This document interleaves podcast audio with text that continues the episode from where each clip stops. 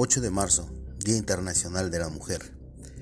Queremos conmemorar en este día a todas las mujeres anónimas que ofrendaron su obra y su propia vida por un mundo mejor.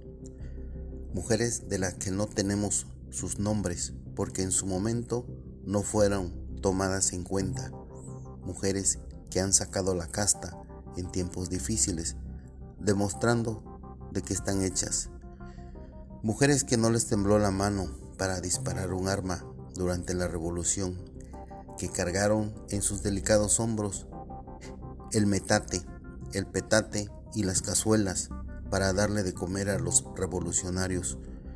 Mujeres que pelearon y algunas llegaron a ser generalas, pero todas, una vez terminada la revolución, regresaron a sus casas sin sus maridos a enfrentar la vida, muchas veces con la responsabilidad de educar ellas solas a sus hijos que parieron en las vías de un tren o en medio de una balacera.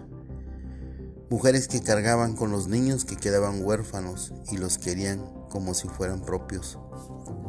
A todas esas valientes mujeres comprometidas con su familia, con la sociedad y con su país, que fueron olvidadas por los libros de historia y las autoridades pero que nos heredaron un país con derechos e igualdad.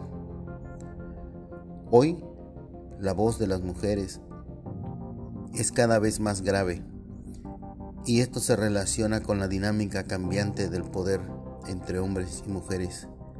Más allá de los acentos, encontrarás otra transformación social reflejada en nuestras voces. Las mujeres de hoy hablan en un tono más profundo, más grave, como hablaban sus madres o sus abuelas.